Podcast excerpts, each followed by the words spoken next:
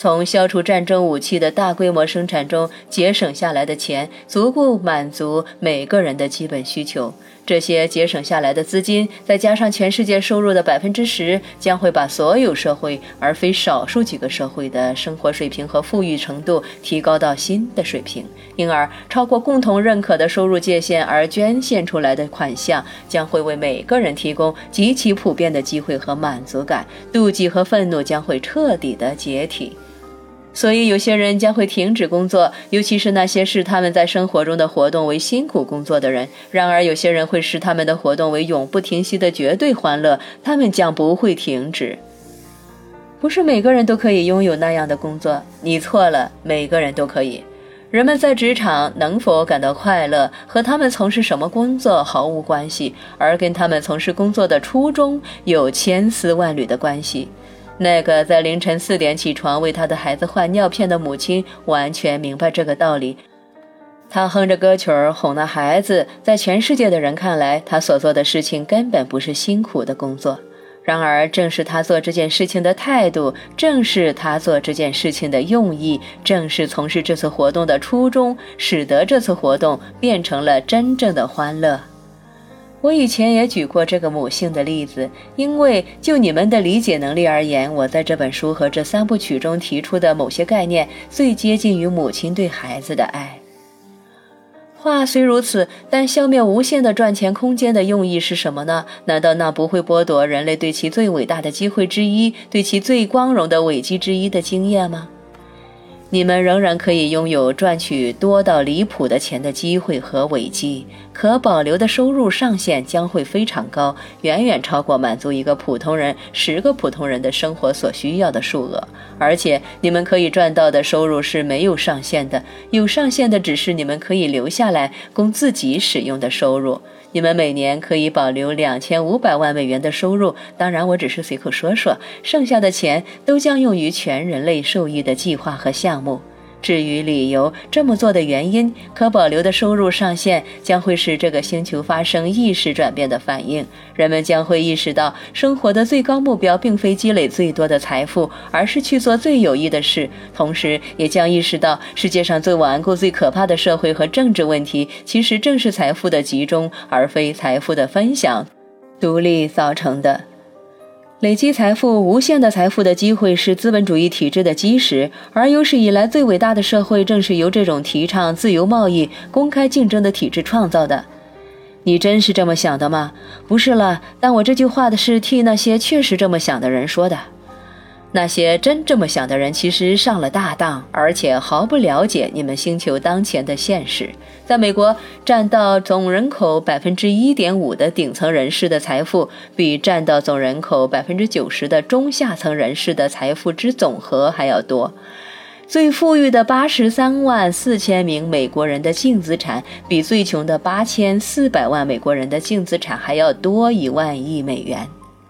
那又怎样呢？这是他们通过努力工作而得到的。你们美国人总是认为通过个人努力可以提高阶级地位。有人曾经白手起家，所以你们认为每个人都可以。这种观点是天真而无知的。他假定每个人拥有平等的机会，但实际上美国的情况和墨西哥的相同。那些有钱有势者想方设法来让他们的金钱和势力得以保存和增长。那又怎样呢？这么做有错吗？可是他们采取的手段是通过体制消灭竞争，通过政策减少真正的机会，通过集体控制财富的流动和增长。为了达到这个目的，他们无所不用其极，既用不公平的劳动方式来剥削世界的劳苦大众，也结成利益同盟，齐心协力地减少甚至破坏新来者进入成功人士的圈子的机会。他们还试图控制世界各地的公共政策和政府体系，借此来确保平民百姓继续受管辖、受控制，继续逆来顺受。我不相信那些富豪会这么做，大部分人不会这么做的。我想，也许会有少数人确实为富不仁。总的来说，这些事情确实不是富豪个人所为。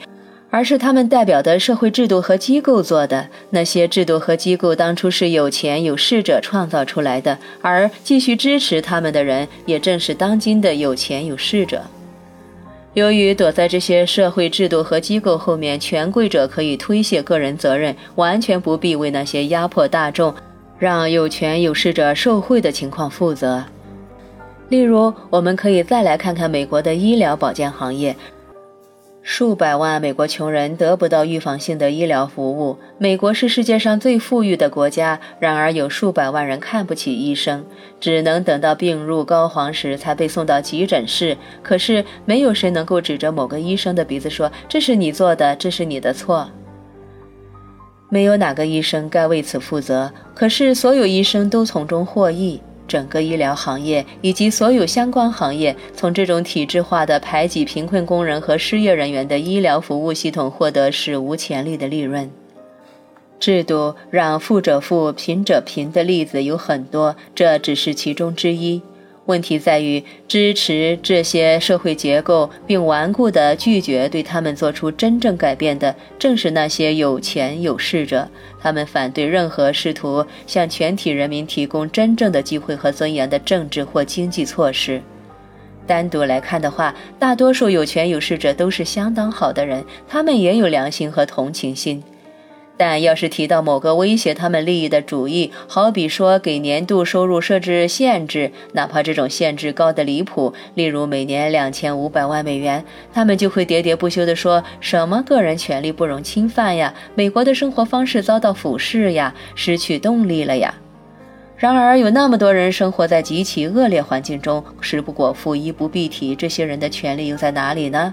到处都有人得不到医疗服务，不得不饱受各种相对较小的疾病的折磨，甚或因此而死亡。而有钱人得了同类病痛却能轻易治好，这些人的权利又到哪里呢？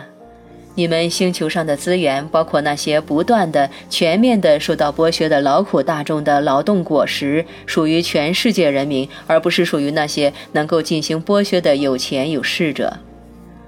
剥削是这样进行的：有钱的企业家来到某个根本没有工作的国家或区域。那里的人民一无所有，处于赤贫状态。有钱人开办了工厂，为这些穷人提供岗位，有时候是每天需要工作十个、十二个或者十四个小时的岗位，开出的薪水就算谈不上毫无人性，也是低于正常标准的。要提醒你的是，这样的薪水并不够这些工人逃离他们所处的老鼠肆虐的村庄，而是只能够他们生活在那里，不过比以前多了食物和容身之所。如果有人对此提出异议，这些资本家就会说：“喂，他们比以前好多了，不是吗？我们改善了他们的生活，他们现在有工作了呀，对吧？机会是我们带给他们的，而且我们还承担了风险。”然而，他们付给制鞋工人的薪水是每小时七十五美分，而鞋子每双能卖一百二十五美元，这能有什么风险呢？这是承担风险，还是纯粹的赤裸裸的剥削？这种极其恶心的制度，唯有在一个由贪婪驱动、以利润边际而非人类尊严为第一考虑的世界中才能出现。有的人说，相对于他们社会的标准而言，这些农民过得很好了。有些人是极其无耻的伪君子，他们会丢给落水者一个绳索，却拒绝把他拉到岸上，然后他们会大言不惭地说：“一个绳索总比一块石头好。”有者并没有真正提高人民的生活水平，他们给予世界上的无者的仅够无者糊口，却不够让他们变得真正强大起来。因为人民若是有了真正的经济力量，就有能力去冲击，而非只是顺从制度。可这正是那些制度创造者最不愿看到的情况。所以阴谋依旧延续。就大部分有钱有势者而言，他们并没有主动参与这种阴谋，而是对这种阴谋保持沉默。随你们便，你们继续沉默吧。有个公司的高管由于提高某种软饮料的销量而获得七千万美元的奖金，同时有七千万人喝不起这种奢侈的东西，更没有足够的食物维持健康。你们继续对这种变态的社会经济体制保持沉默吧。不要觉得它很恶心，请称其为自由的市场经济，并告诉所有人你为它感到非常骄傲。